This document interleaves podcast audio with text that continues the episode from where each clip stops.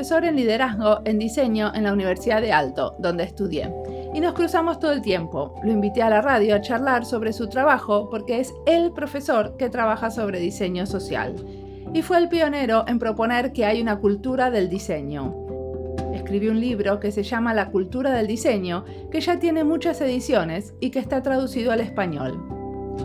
Él dice que en los países de Latinoamérica hay un cierto interés en buscar herramientas para pensar en lo que están haciendo en el diseño de una manera más amplia, y también que todos necesitamos herramientas para criticar y salir adelante.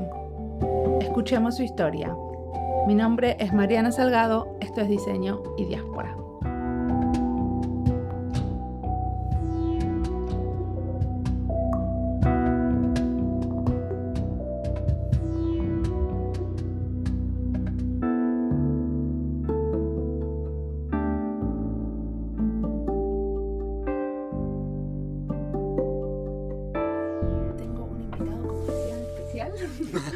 Bienvenido. Gracias. ¿Quieres presentarte? Sí, sí, bueno, hola a todos los oyentes. Soy Guy Juliet, soy inglés. Aquí súper contento de estar aquí con Mariana y todos los oyentes, pero también uh, súper nervioso porque tal como podéis uh, oír que no soy español ni de Latinoamérica ni nada así. ¿De dónde sos? Soy inglés, soy inglés. Entonces, bueno, entonces eso quiere decir que Estoy hablando de uh, mi segundo uh, lenguaje, no, no he tenido mucho tiempo para practicarlo recientemente como está, estamos aquí en uh, Finlandia, pero vamos a avanzando. Hablamos un poco español de Giri, ¿no? y aparte la idea es practicarlo, así que todo bien, cuando no sale algo vamos a claro, vamos. palabra. Sí, sí, sí, sí. Una de las cosas, de las cosas por las que Guy es súper conocido es, y que fuiste un pionero es en hablar de la cultura del diseño. ¿Cierto? Y escribiste un libro que incluso está traducido al español sobre la cultura y del diseño. Y también a chino y coreano y otros idiomas, sí. Decime, empecemos por el principio entonces. ¿Qué es la cultura del diseño? La cultura del diseño. Bueno, tal vez será um, más fácil si volvemos un poquito a cómo yo empecé uh, a hablar de este concepto y escribir ese, ese libro. Um, estaba trabajando en una universidad en el norte de Inglaterra, en principios de los años 90 y mi papel era trabajar con estudiantes de diseño, pero impartiendo clases de la historia y de la crítica del diseño y la teoría. Y me pensé, bueno, es que yo, estaba bastante harto de todo esto, de las biografías, eh, las biografías de los diseñadores. Eh, um, y contar todo esto de estos héroes de, Bauhaus y todo eso.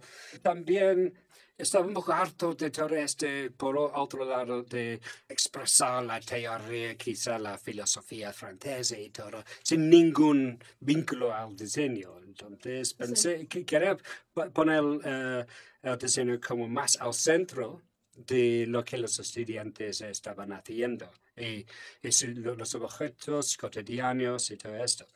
Ah, entonces, los años 90 era eh, fue una década cuando empezó todo este branding, por ejemplo, que fue una, un método de acercar al diseño un poco distinto que lo que había anteriormente. Es decir, que anteriormente hablábamos siempre de los, las disciplinas del diseño como diseño gráfico, diseño industrial, diseño de interiores, etcétera, etcétera. Y um, me di cuenta de que um, con el branding se estaba haciendo mucho más como un, digamos, una orquestación de relaciones entre, por ejemplo, las imágenes, los espacios, los objetos. Por ejemplo, si vas a, un aeropuerto y, no sé, con Finnair, por ejemplo, entonces eh, es un poco como... Uh, compras tu billete de avión a través de la pantalla, luego llegas al aeropuerto, toda esta uh, experiencia de un brand. También estamos hablando de la década de la, eh, del nacimiento del mundo digital en la vida cotidiana. Todo esto. Entonces, para la cultura del diseño, que quería uh, alegar, un poco poquito de pensar en objetos singulares, individualistas, digamos. Alejarte. Al, al alejarte, Sí. perdón, sí. Am, y pensar más en como la cultura del diseño es un poco como ah, un asemblaje de, de cosas. Como un bricolage. Un bricolaje, Sí. sí, quizá.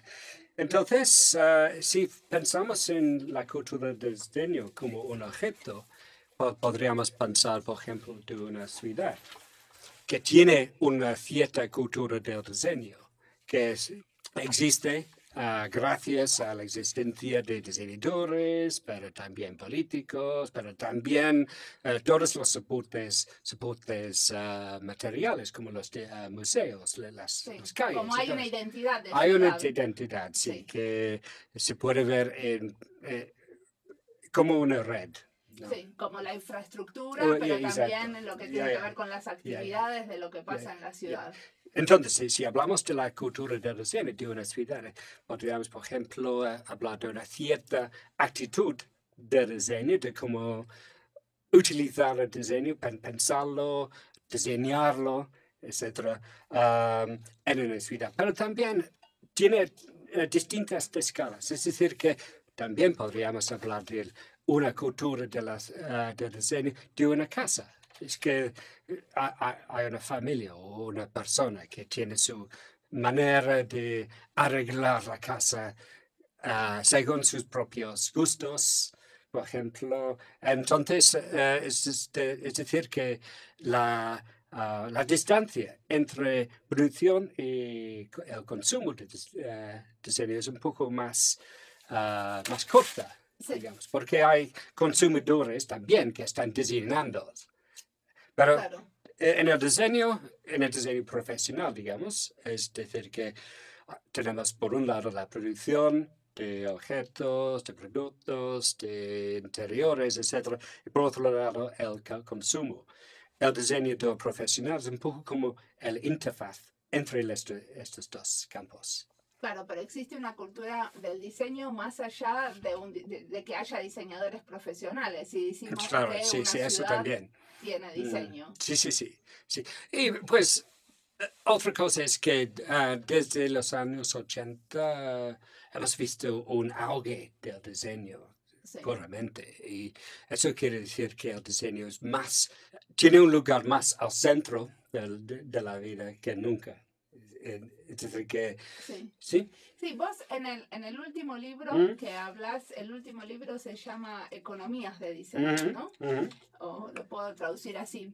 Em, vos Sí. hablas de que el diseño está como muy, muy junto al concepto neoliberal, sí, porque de, bueno, de alguna manera el diseño eh, ayuda a, eh, o, o soporta el consumismo, ¿no? Em, ¿me, puedes, ¿Me puedes explicar un poco más sobre eso? Ok, primero el neoliberalismo, que es un concepto a veces un poco difícil, pero eh, yo lo veo como una intensificación ah, del sistema capitalista. Es decir, que eh, desde los eh, eh, años 80 hemos visto un proceso de neoliberalización, más que el...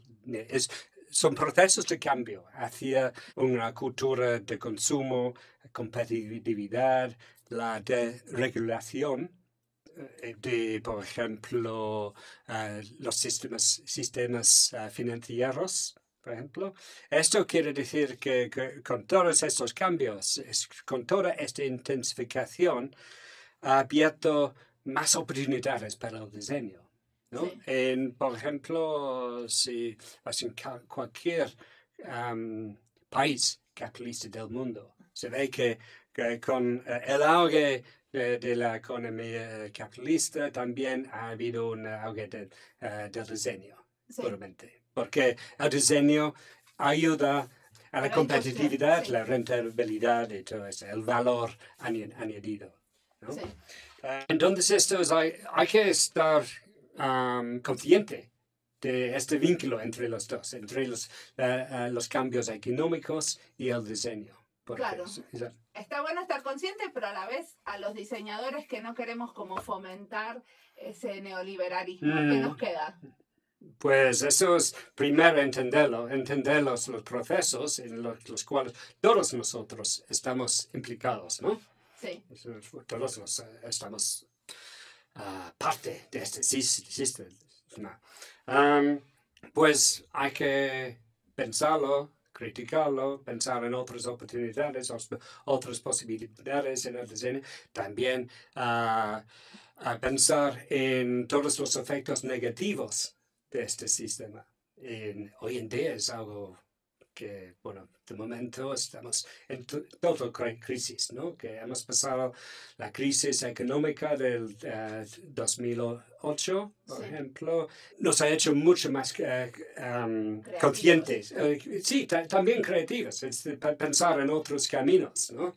Sí. Uh, ¿Cuál fue la repercusión de, del libro? ¿Cómo fue esto de tener un concepto sobre la cultura del diseño? Bueno, es que el, el libro tuvo mucho, um, mucho más éxito que pensaba realmente. Es que en, cuando lo escribí estaba un poco como en el, en el desierto, uh, conceptualmente. Es, que, sí. es decir, que, bueno, um, pues uh, creo que ha tenido uh, bastante recuperación um, en Latinoamérica. No sé por qué, pero... Porque está traducido en principio. en principio, sí, eso. es, pero no, también yo creo que en, uh, bueno, en los países, he estado en Argentina, por ejemplo, en México y uh, Uruguay. Hay, hay diseñadores que están um, preparados a leer. Es decir, que Um, espero que esto nos, uh, esto nos suene un poco duro, pero hay muchos diseñadores que no les interesan tanto la historia o la crítica o leer, y, todo eso. Pero me, parece que en los países uh, latinoamericanos hay un cierto interés en buscar instrumentos para pensar en lo que están haciendo en el diseño un poco más ampliamente. Uh, y pues creo que es eso, es que necesit, uh, todos nosotros necesitamos instrumentos para criticar y para salir adelante. ¿Y qué cosas critica el libro? ¿Qué cosas critica? Realmente, uh, en el fondo no critica, es decir, que en las, las últimas palabras del libro digo que algo como antes de mejorar las cosas tenemos que entender cómo están. Sí. Entonces hay como un análisis histórico. Un análisis, eso. ¿no? Sí. Hay, histórico, pero siempre pienso que, bueno, nosotros aquí, por ejemplo, en este, este estudio, este estudio, nosotros aquí somos uh, el resultado de la historia, de lo que ha pasado atrás. Pero al, mismo tiempo, estamos aquí, existimos, todos, todo lo que existe es el resultado de lo que está ocurriendo hoy en día, de momento. Sí. Es decir, que, por ejemplo, aquí en este estudio no podemos existir sin los cables, sin las, las redes. Sí, y mucho uh, de lo que hacemos como sí, diseñadores sí, no es muy original, ¿no? Es como parte de lo que es, es parte de lo que está pasando en este momento en exacto, el. Exacto, exacto, sí, sí, sí. Entonces, um, uh, hay, por ejemplo, este eje, ¿se llama Axis? Eje vertical, que sería la, la historia, pero también hay un eje horizontal, ¿no? Que es la geografía, la sociología, la filosofía, la psicología, uh, el estudio del consumo, etcétera, etcétera. Entonces, supongo que el libro se vincula mucho con uh, las ciencias sociales y por eso ha tenido un poco más repercusión ahí, porque hay académicos en las uh, ciencias sociales que se les interesa en la, el mundo material, el mundo del objeto, pero quizá no tienen los, uh, los instrumentos, los, los herramientas sí. para pensar en qué es un objeto, cuál es su efecto. Y también creo que lo que más importante para nosotros en el mundo del diseño, para, también para la población más amplia, es ser alfabético, alfabético visual, es decir, uh, sí, sí, sí, tiene una capacidad de, sí, sí, sí, de analizar los objetos, los, eh, la- las imágenes y todo eso. Esto, eso es una capacidad, es algo que Sí. tiene que, hay que eh, aprender, ¿no? Sí. Sí, es como una literalidad como visual. Eso, eso, No sí, sí, sí. la palabra. Y, y una de las cosas que después te pusiste a investigar mucho es el tema del activismo. Sí, Y, y hay como muchos diseñadores que, que pensamos que es, como es muy importante apoyar a los activistas, en vez de ir a un tipo de usuarios y tratar de entender qué es lo que están haciendo, sino ir a comunidades que ya tienen su agenda y apoyarlas con herramientas de diseño, Mm. con diseño. Mm. Em, contanos un poco de esa investigación. No, bueno, es, es, es una, una investigación, pero también ha sido una práctica, ¿no? Para mi vida. Sí. Es decir, que um, Sos un activista, te puedes considerar un activista. de vez en cuando, algunos, eh, depende del día. Ah, ¿Qué tipo de activismo te te- Bueno, es que yo pasé 20 años vivi- vi- viviendo en la ciudad de Leeds, en el norte de Inglaterra, que es una ciudad súper eh, post-industrial, mm, súper eh, deindustrializada. Sí. Mi- Yo me conecté con muchos artistas y diseñadores en la ciudad que estaban trabajando como fuera un poquito de, de los sistemas dominantes, es decir, la- la- la- los sistemas eh, de ortodoxia.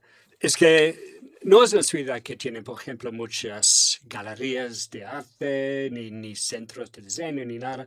Entonces, esto quiere decir que los diseñadores y los artistas tienen que buscar otras formas de trabajar y de, expresarse y todo eso. Esto fue medios de los años, eh, bueno, 2000 a 2010, supongo.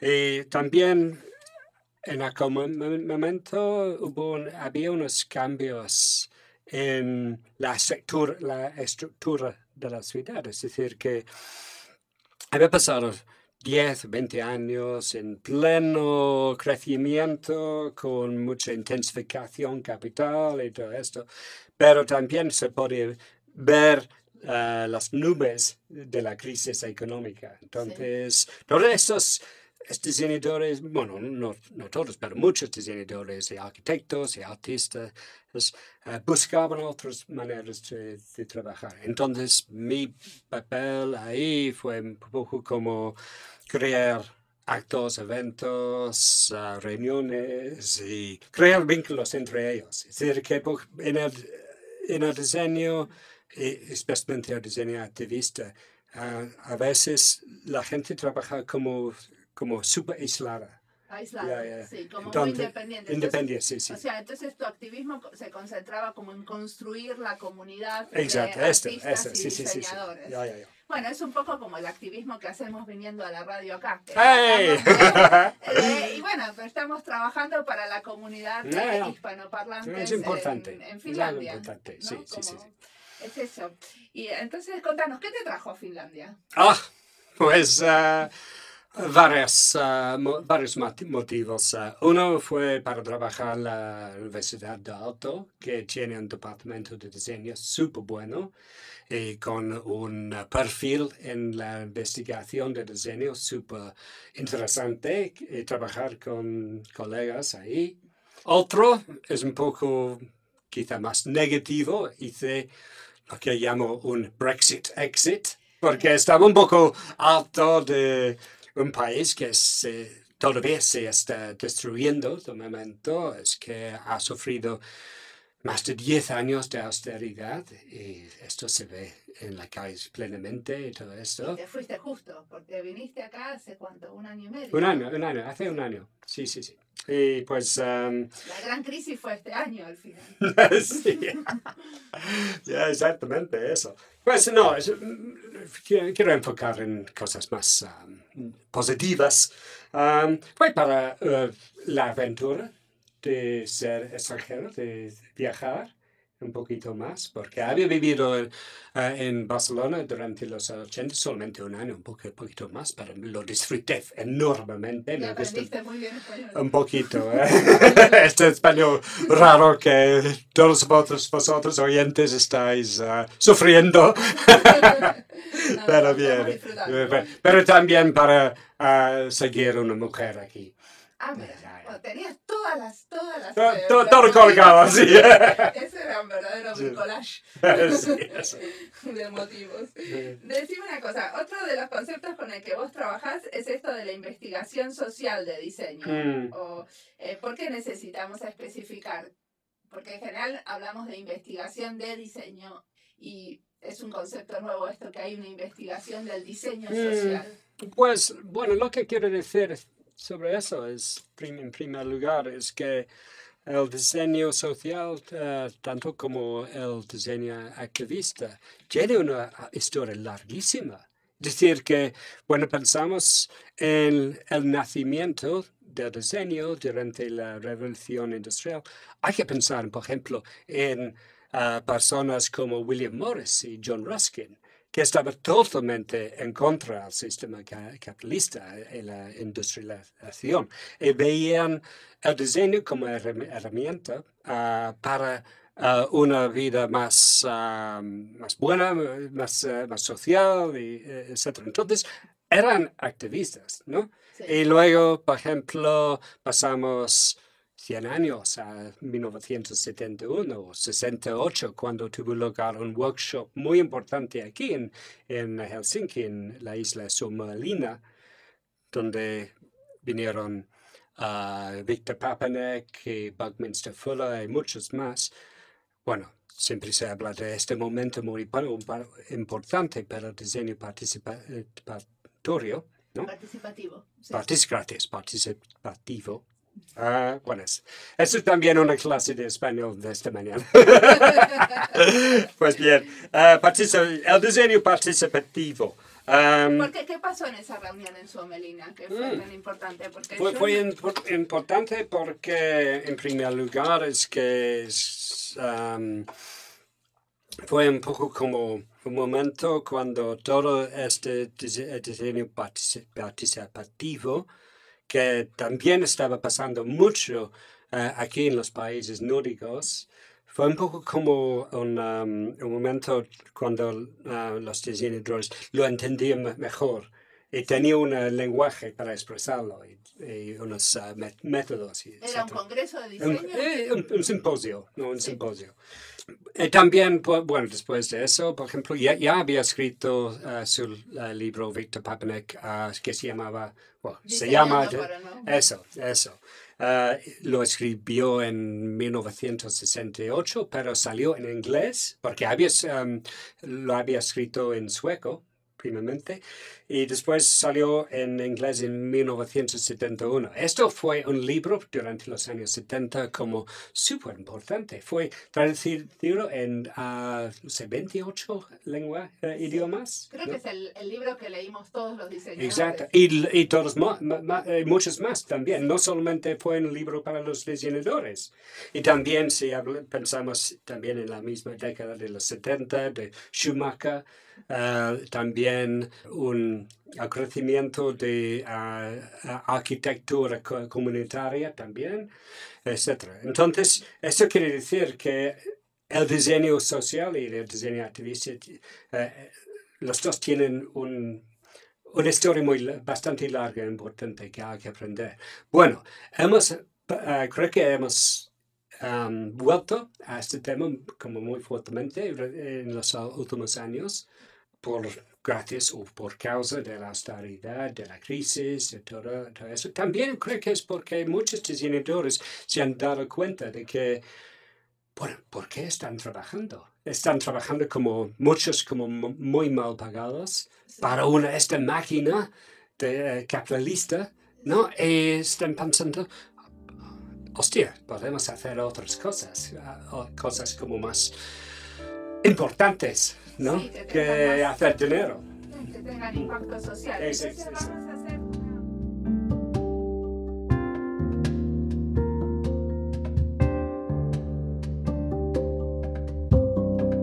liberalismo ofreció al diseño muchas oportunidades y ahora, nosotras, las diseñadoras, proponemos cambiar la cultura de algunas organizaciones haciéndolas más colaborativas, usando herramientas del diseño. No queremos tanto individualismo a la hora de diseñar, sin embargo, ese individualismo, y podríamos agregar también ese consumismo, es el que hizo florecer al diseño, como lo entendíamos hasta hace poco. Estamos arrepentidas y proponemos tomar la misma medicina, más diseño. Esta vez es otro tipo de diseño, el diseño social, que critica el status quo y propone dedicarse a resolver los grandes problemas. Y para eso queremos hacerlo juntas, en comunidad, por eso, muchos de nosotras estudiamos y adherimos al diseño participativo y a las prácticas colaborativas. Gui dice que en el diseño activista a veces la gente trabaja muy aislada, muy independiente, y por eso su trabajo en relación al activismo se centró en generar comunidades entre esos diseñadores. Y no podemos estar más de acuerdo.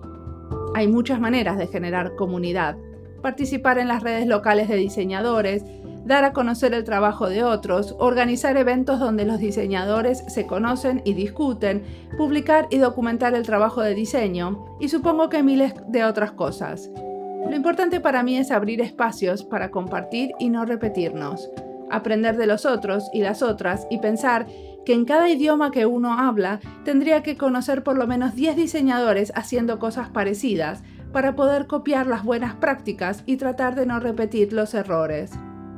Igual, no sé si se puede aprender de los errores de otras. Quizás algunos los tengo que hacer yo, si no, no lo aprendo. Sigamos escuchando a Gui.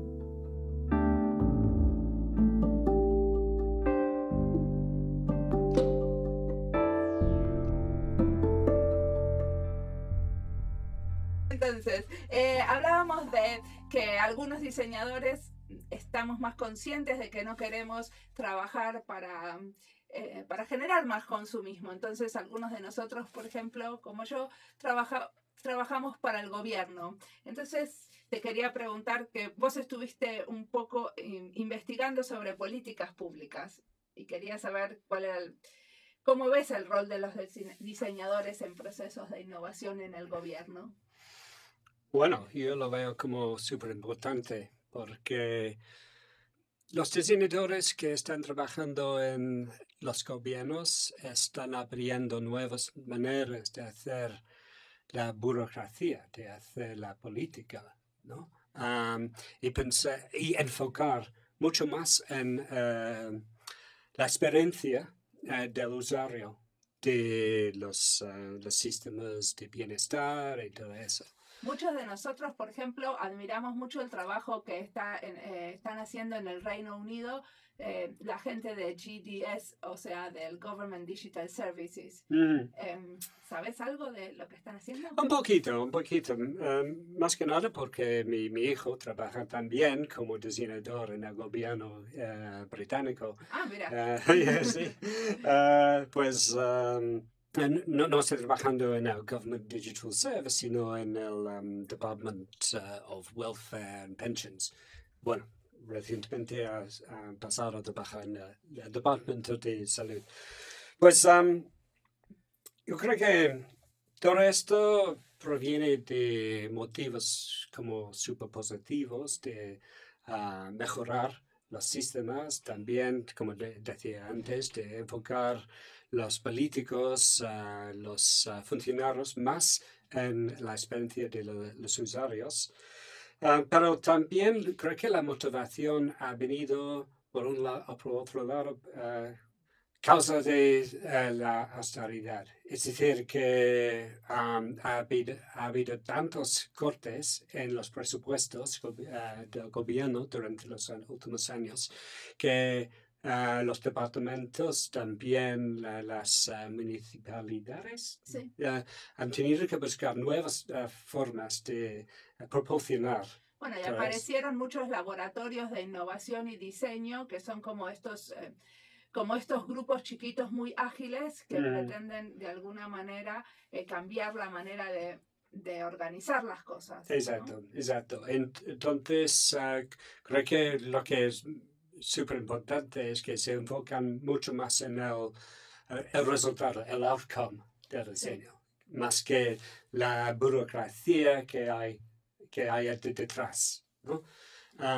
porque llevamos muchos años en este sistema de, de burocracias que están funcionando, que están bien, ah, pero un poco como están un poco out of date. ¿no? Eh, Ok, entonces estos laboratorios o estos, o, sea, o este nuevo rol que tiene el mm. diseño surge a partir de la austeridad, ¿cierto? Y de los momentos de crisis. Sí, sí, sí. Y nos enfocamos más en el cambio. Pero ¿cómo ves lo que va a pasar con estos nuevos roles en el gobierno en el futuro?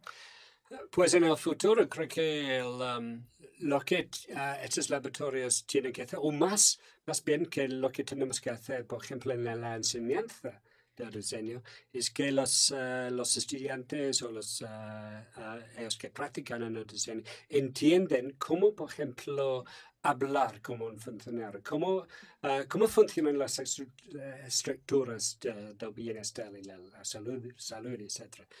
Por ejemplo, tengo una buena amiga en Barcelona que se llama Raquel Belta, que es diseñador gráfico, es gráfica, y ella ha vuelto a hacer un máster en uh, trabajo social para que pueda entender cómo funciona todo esto, para que pueda uh, seguir trabajando como más efectivamente eh, en este ámbito. ¿no? Claro. Bueno, hay mucho de ese trabajo que estamos haciendo, ¿no? Creando mm. capacidades de diseño, o sea, eh, muchos de los laboratorios están enseñando diseño a funcionarios públicos que vienen de otra, eh, como de otro palo, digamos. Sí, sí, sí, pero tiene que ser un intercambio. ¿No? entre los diseñadores y los funcionarios. Es decir, que los diseñadores también tienen que ah, aprender el lenguaje de los funcionarios y aprender cómo funcionan sus estructuras. Bueno, si no, no entendemos lo que pasa en nuestro Exacto, sí, sí, sí. Y aparte porque realmente muchas veces hablamos con mucha jerga y no mm. se nos entiende a nosotros.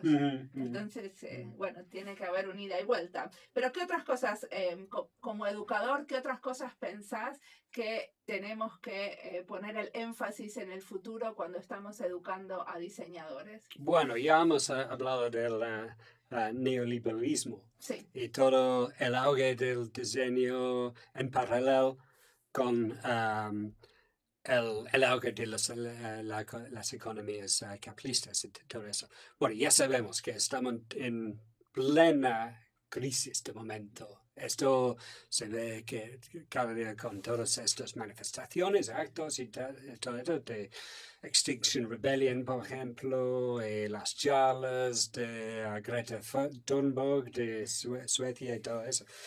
Y también hay otras crisis por ejemplo, que en, eh, tenemos y tendremos una crisis demográfica, ¿no? Porque eh, la población del mundo se está poniendo más vieja cada día. Y también eh, ser viejo en el futuro será mucho más diferente que lo que es hoy de momento. Es decir, que no habrá tanto dinero, habrá pensiones, pero muy reducidas en comparación con, especialmente para la media clase. Bueno, esto es, sí, sí, la, clase media, perdón.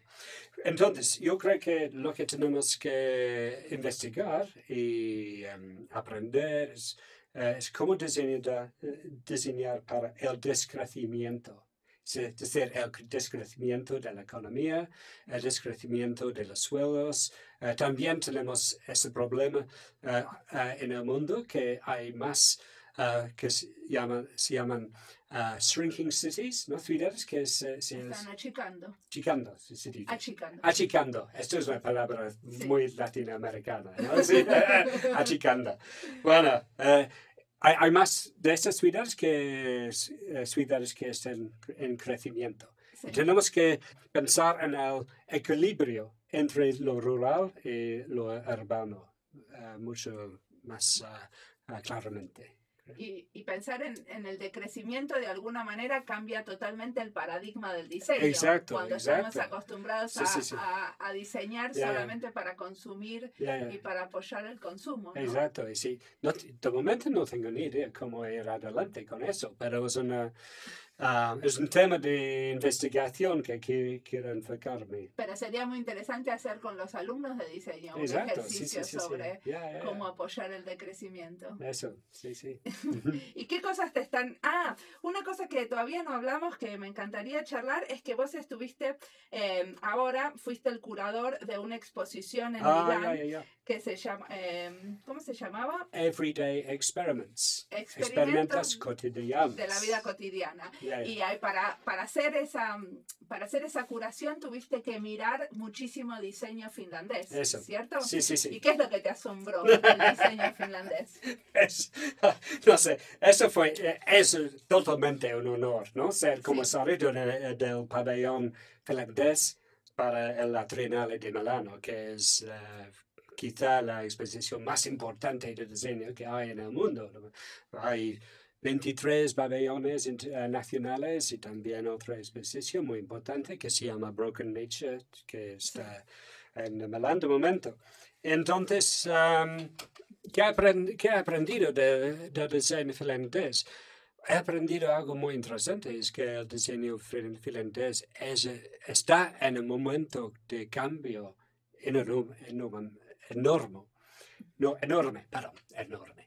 Y esto es decir que se, am, el papel del diseñador eh, está de muchos diseñadores, no todos, pero de muchos diseñadores está cambiando, están mucho más, más eh, con grupos, comunidades, em, departamentos de gobierno y todo esto. Entonces, con la exposición, eh, queríamos investigar y también exponer la, esta idea de, de un diseñador que es quizá ah, invisible. ¿Invisible se dice? Sí. Invisible, ok. Porque es decir que la exposición no es de diseñador, ah, de autor, Sí, Digamos. diseño de autor, sí. de ah, diseño de autor, sino de actos, cosas que están haciendo grupos y, y comunidades, a veces con la ayuda del diseño, pero no siempre. Entonces, ah, también queremos, queríamos am, hacer una ex- exposición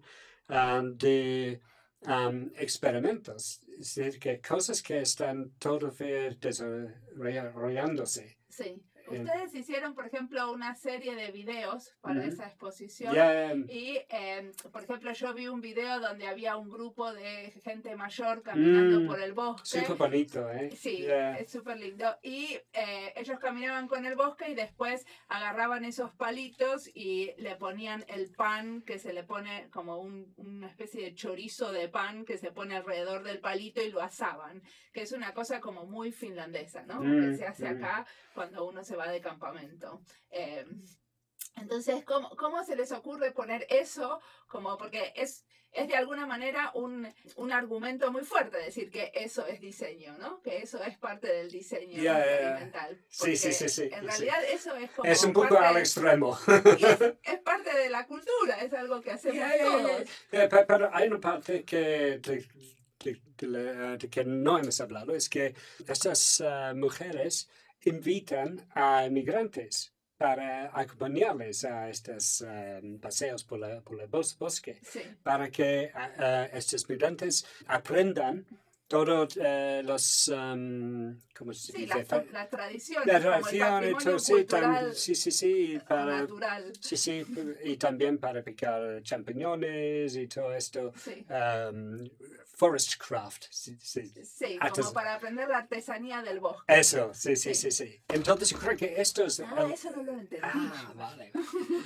Esto es eh, la parte más importante cuando hablamos de diseño. Es decir, Claro. que están pens- pensando en cómo utilizar una tradición para hacer otra cosa. Eso es también, es, es decir, bienvenidos a los Sí. inmigrantes, por ejemplo. Claro, claro. Es que yo, yo vi a las señoras, pero no vi a los... Ah. eh, Ya, sí, sí, sí, es un poco um, escondido esa parte. de la- Claro, la no, no vida. me di cuenta que eran inmigrantes los otros que estaban Ya, ahí. ya. Vi un grupo de gente eh, haciendo el fueguito. Muy bien, eso es una intervención de diseño. Eso, Totalmente. sí, sí, sí. Pero no es diseño, diseño, no es diseño de profe, diseñador profesional, sino es Claro. dis- diseño cotidiano, algo así. Claro, como de alguna Pues- manera ustedes lo que quisieron es como, como eh, elevar el diseño cotidiano a Eso. la categoría de diseño Exacto. y ponerlo en una exposición de diseño. Sí, sí, es otra cultura del diseño, digamos. Totalmente. Sí, esto es muy interesante. Y en general, todos los videos que tienen tienen algo que ver con la naturaleza, ¿cierto? Creo que sí. Entonces, ¿por qué se centraron en estos experimentos cotidianos en la naturaleza? ¿Hay alguna Ah, sí, bueno, bueno, una cosa es que el tema de la trienal eh, se llama Broken Nature.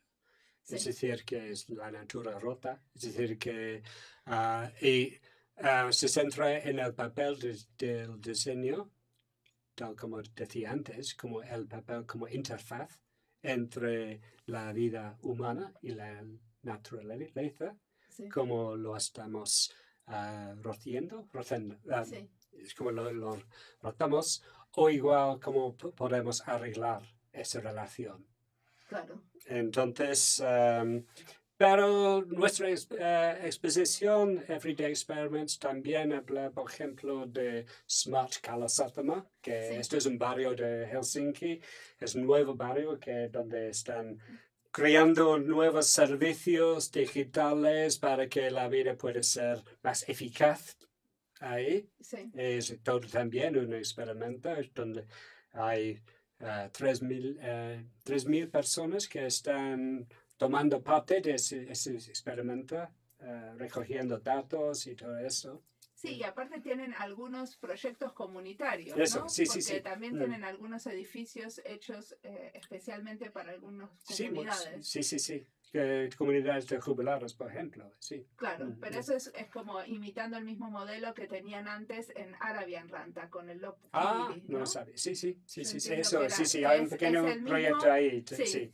Pero eso es muy interesante porque no es solamente tomar a la ciudad inteligente como una ciudad conectada y con wifi, y, eh, sino que es como inteligente en el sentido de abrazar a las comunidades en, Mm.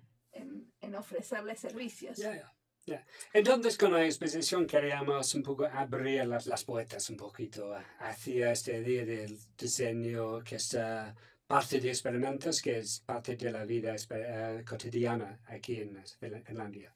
Claro. Eh, y aparte ahora están organizando un seminario, ¿cierto? Sí, tenemos un simposio en Milano en, eh, el día 24, es el viernes, un viernes eh, 24 en Milano, en la Triennale. Si buscas um, Everyday Experiments Alto, se podrá con- encontrar más información sobre este simposio. El simposio es gratis, tenemos unas eh, conferencias. ¿Cuál es el tema? Um, Everyday Experimenting. Ah, ok. Pensé Ok. que, está bien. Pensé que algo más específico adentro de ese tema. No, no, eh, es un poco como eh, que queremos eh, abrir un debate sobre la sostenibilidad, la igualdad, el diseño, la citizenship, ¿cómo se dice? La ciudadanía. Ciudadanía, sí, eso, sí. Muy bien, entonces eh, les a todos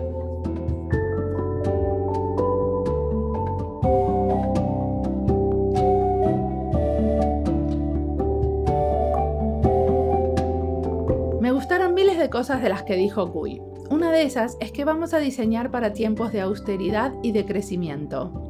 Eso puede ser una inspiración para muchos. ¿Cómo diseñamos para dejar de consumir? Me acuerdo una amiga médica que entrevisté para la radio. Una vez me dijo que a ella le gustaba investigar para el sector público porque podía investigar cosas como los beneficios de ayunar. Y que en el sector privado no se puede investigar algo como el ayuno porque no es una medicina que uno puede vender. ¿Cómo sería eso en diseño? Hacer soluciones que no impliquen fabricar más, sino arreglar o arreglárnosla con lo que tenemos. En Argentina, a eso le decimos lo atamos con alambre, cuando encontramos una solución fácil y barata. Lamentablemente la frase tiene también una connotación negativa, pero quizás diseñar para que alguien no necesite un producto nuevo o consumir algo más sería un buen ejercicio de diseño. Julián, después de editar el programa, me dijo que con este tipo tendría que hacer varios episodios. Así que, Gui, agárrate Catalina, prepárate para responder muchas más preguntas que quizás hacemos otro. O quizás no tenemos que hacer más, sino menos y más lento. Como siempre, la música del podcast es de Antonio Zimmerman, la producción es de Andy Fechi, la edición de sonido de este episodio es de Julián Pereira. Este podcast está publicado con licencias de Creative Commons con Attributions. Esto fue Diseño y Diáspora. Pueden seguirnos en nuestra cuenta de Twitter, arroba diseño y diáspora, y en Instagram, arroba diseño y diáspora. En nuestro sitio web, diseñoydiaspora.org. No olviden recomendarnos. Nos escuchamos en la próxima.